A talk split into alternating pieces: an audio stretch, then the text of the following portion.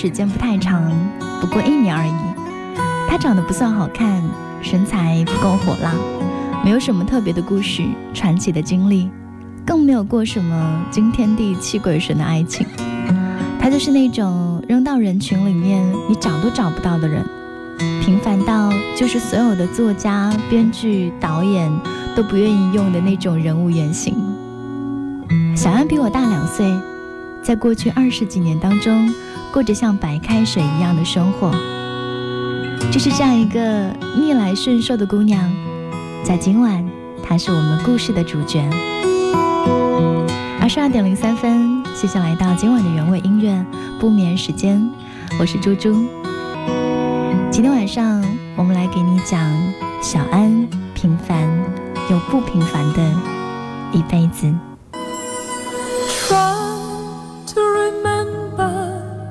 kind of September when life was slow and oh so mellow.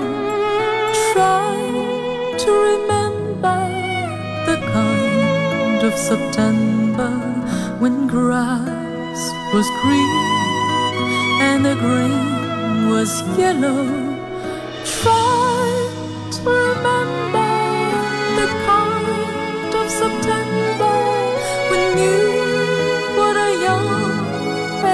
Callow fellow. Try to remember and if you remember, then follow.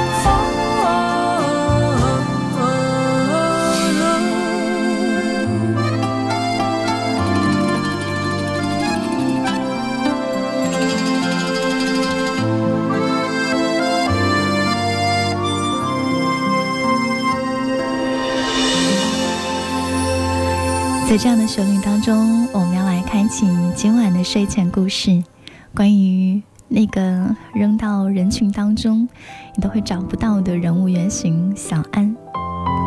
可惜我个人觉得，就是这样的一个人物原型，应该有很多很多人都可以从他身上找到属于自己的影子。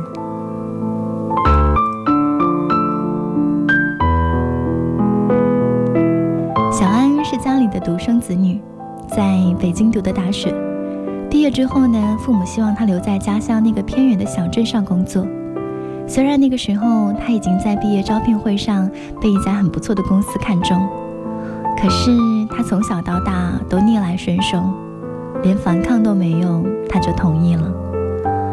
拿着毕业证书，收拾好东西，四年前怎么样出去的，现在又怎么样回来，一切仿佛都没有改变。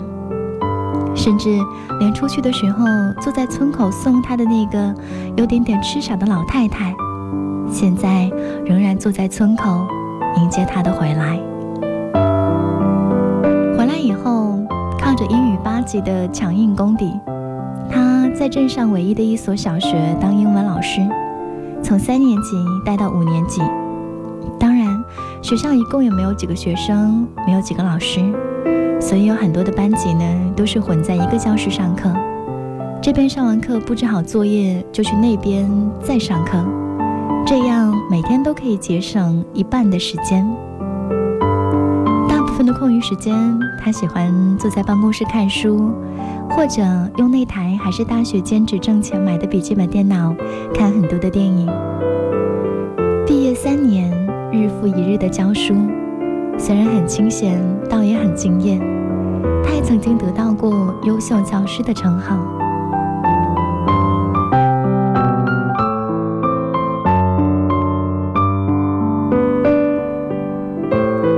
只是他隐隐约约的觉得，生活不应该如此，不应该只是如此。他好像看到了自己老了以后的生活状态。这样的生活，十岁就可以把一辈子一览无余。后来，父母开始给小安安排相亲，对方高中毕业之后刚好家乡建厂，于是留了下来。几年下来，混到了技术主管，一个月工资可以拿到几千块，在那样一个偏僻的小地方，这算是很不错的收入，至少在父母看来，要比花了那么多钱念书。最后也只是一个月两千块的工资的老师强。晚上吃饭的时候，对方问小安：“你平时喜欢干什么？”小安说：“我喜欢看电影。”一提到电影，他就刹不住车，一口气讲了好多好多以前跟大学室友一起追过的好莱坞大片，以及他钟爱的那些电影明星。对方又问：“你最喜欢干什么？”这会儿可以听到一个跟自己生活贴切的故事，没想到小安回答说，他最怀念的是曾经跟朋友一起在北京的四五街看满地杏叶的换季表演。对方满是讥讽地说：“你这样的人，怎么在这里待了三年的？”然后这顿晚饭吃得不欢而散。对方嫌弃小安太矫情、太装，而小安也觉得很委屈，因为他说到他最爱的作家，对方问那个人是不是演电视的，甚至他说要给朋友发微信，对方问哦，那要不要贴一张邮票？所以后来小安就有了离开这里的想法，他想出去走走吧，至少可以摆脱。日复一日的生活，不是每个人都应该有伟大而又崇高的梦想。至少小安他不是的。从那天开始，他急切的想要摆脱这里，这个他待了很多很多年，甚至可能待一辈子的地方，这个被他叫做家乡的地方。别再说。是谁的错，让一切成灰？除非放下心中的负累，一切难以挽回。你总爱让往事跟随，怕过去白费。你总以为要体会人生。要多爱几回？与其让你在我怀中枯萎，宁愿你犯错后悔，让你飞向梦中的世界，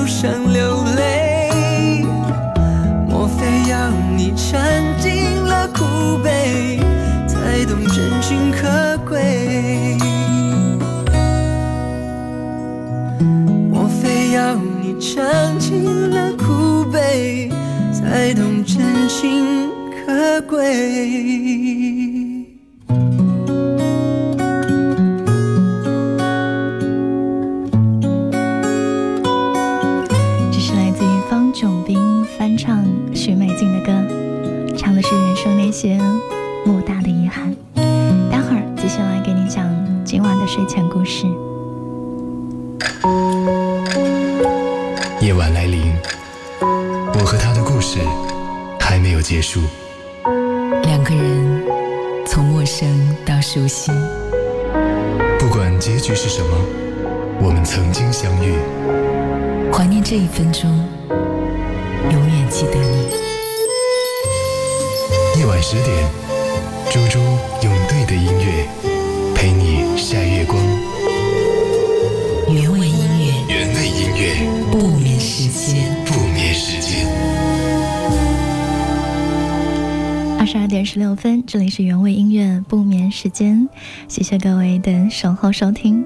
看到紫竹，嗯、紫雨新竹，他说一个人守在店里安静的听故事，天气越来越冷，直播间的你还好吗？嗯，直播间是一个小小八平方的地方，因为开了空调的关系，所以每天晚上都热得不得了。可是让我感觉更加温暖的，应该是有很多很多守候的耳朵，就在电波的另外一边吧。我们的节目会在每周一到周五的晚间十点陪伴你，给你讲那些温暖的睡前故事。相亲完的第二天，小安就跟学校递上了辞职信。回家之后，他生平第一次对父母说了不。面对一向乖巧的女儿突然的反抗，父母失了分寸。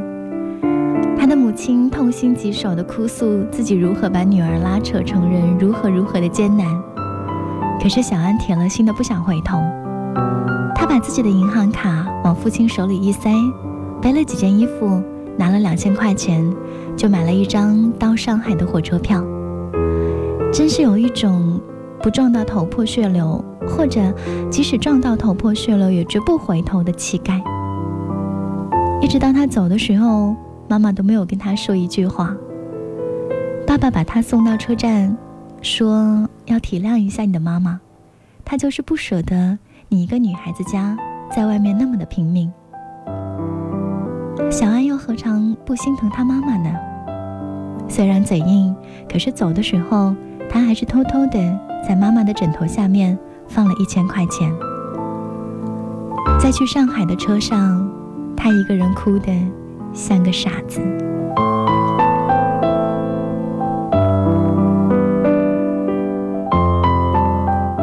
到了上海，小安站在火车站巨大的南广场，此时刚好下完雨，一抹阳光透过广告牌照在小安的眼睛上。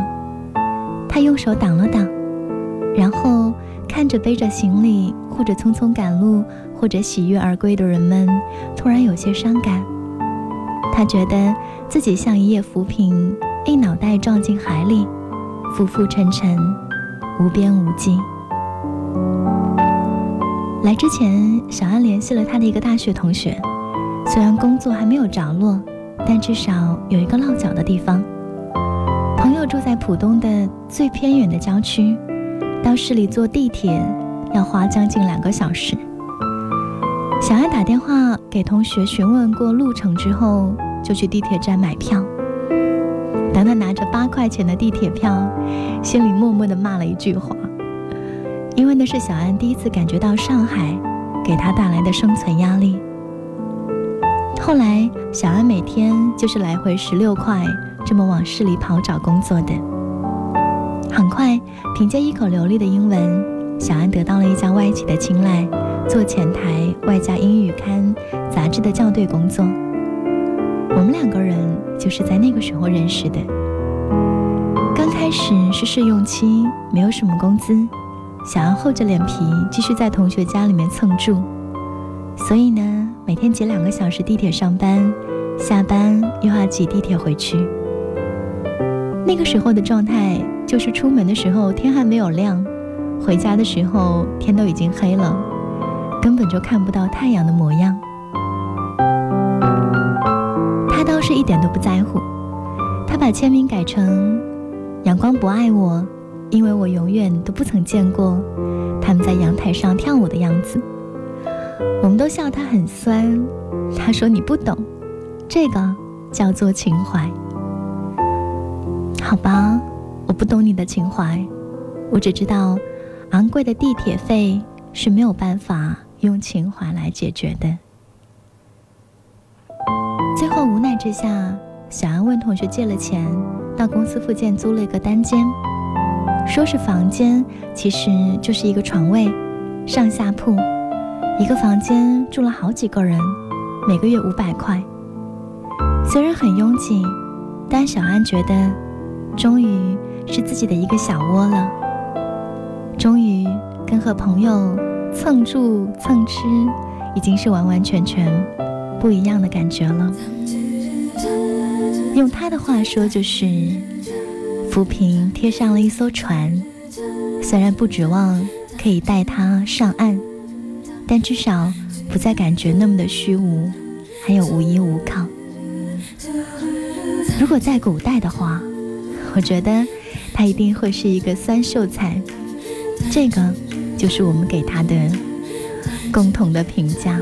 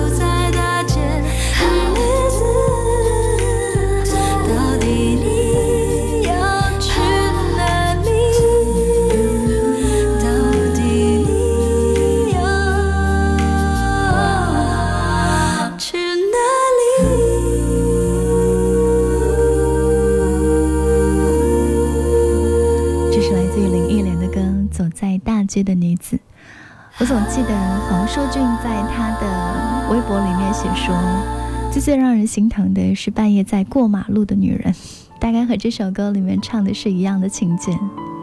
今天晚上的睡前故事，我们来给你讲小安他一路奋斗的那些过程。刚开始，小安付完每个月的房租、水电费，再加上添置了一些新的生活用品之后，几乎很难维持自己的生活。为了省钱，他每天步行两站路到公司上班，周末呢也都窝在家里，不敢出去逛街。偶尔我们请客吃饭，吃不完的饭菜他总要打包带走，第二天再带到公司当午饭。除了这个时候，平时几乎看不到他在公司吃饭。我们有时候一起出去吃，大家 A A，他也从来没有参加过。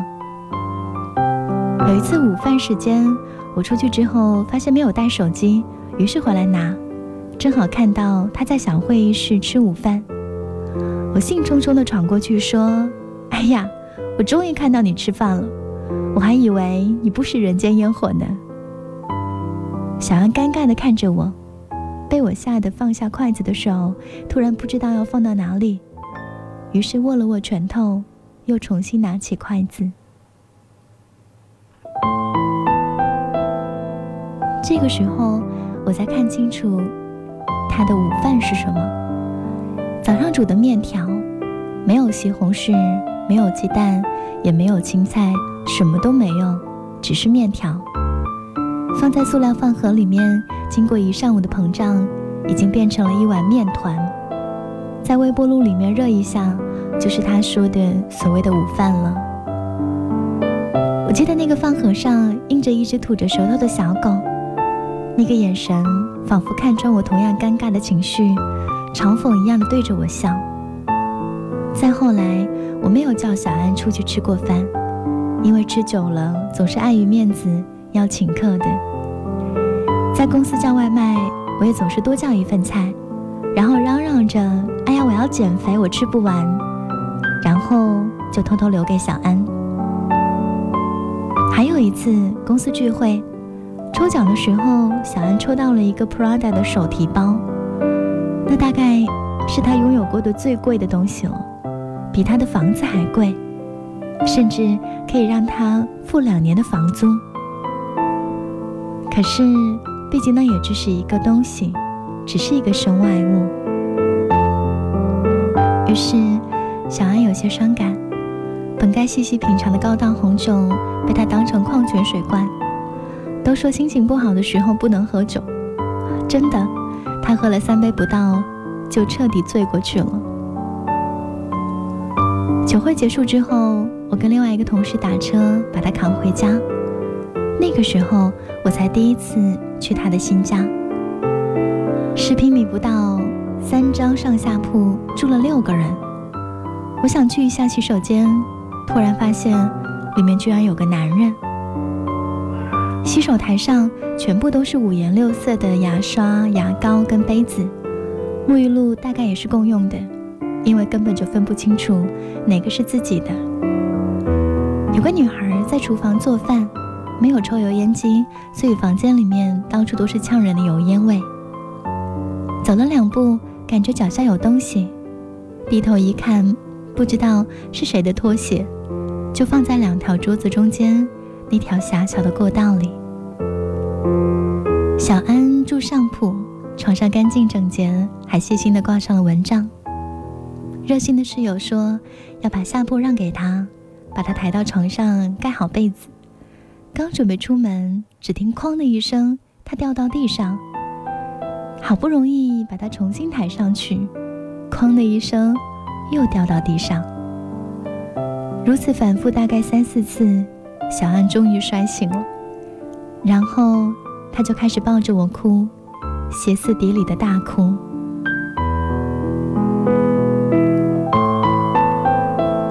我一边给他擦脸，一边尴尬的看着他的室友。突然，小安就停止了哭泣，吐着口齿不清的句子问我：“琪琪，我是不是很傻？在家里那么清闲的工作不做？”爸妈那么多的疼爱不去享受，我跑到这个鬼地方来干嘛？我说，怎么会呢？因为你喜欢的东西家里没有。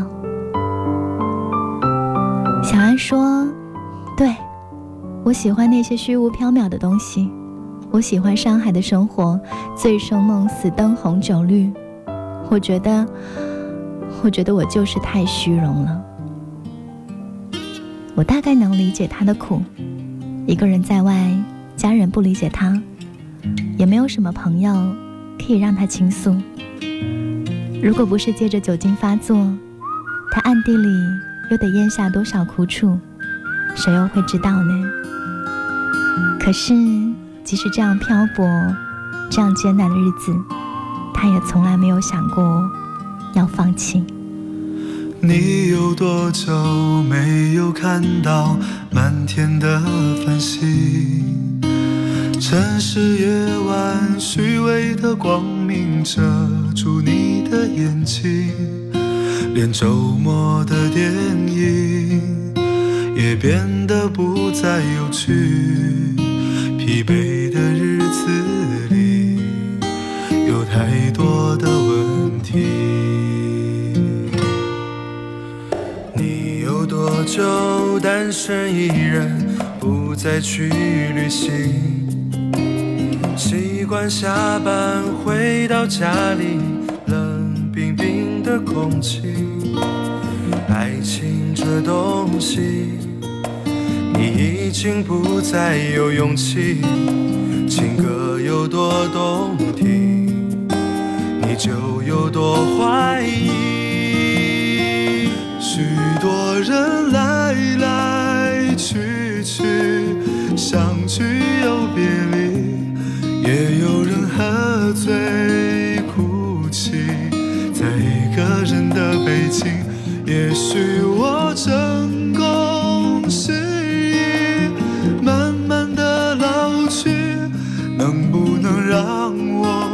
下片刻的回忆。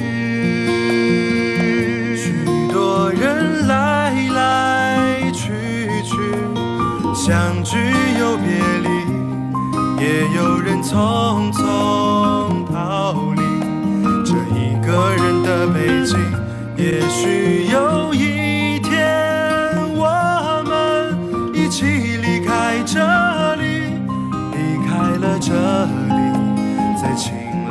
的天气。听到来自于好妹妹乐队的《一个人的北京》。每当我的故事当中会讲到漂泊、流浪或者艰难的时候，我都会想要用这首歌鼓励你们。杨米米说，前段时间我有看过这个故事，看完之后我就跟我的闺蜜讲，我好想要听猪猪讲一遍这个故事。结果今天真的又要实现了。你也有听过这个故事吗？在百度百科里面说，不能改变的过去以及无法掌握的未来叫做命运。如果这样解释的话，那小安的命运至少曾经是被他手握一半，想要努力改变的。我相信那些在外漂泊的人也和小安一样，在努力改变那些本来说无法掌握的未来。所以，我要用今晚的故事。隔空的拥抱你。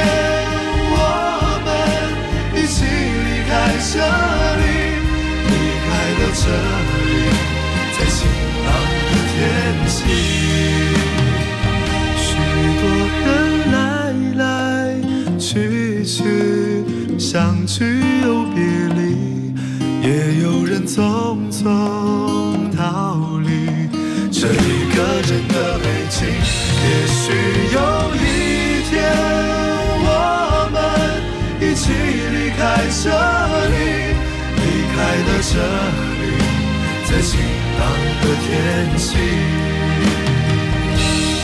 让我拥抱冷的天气。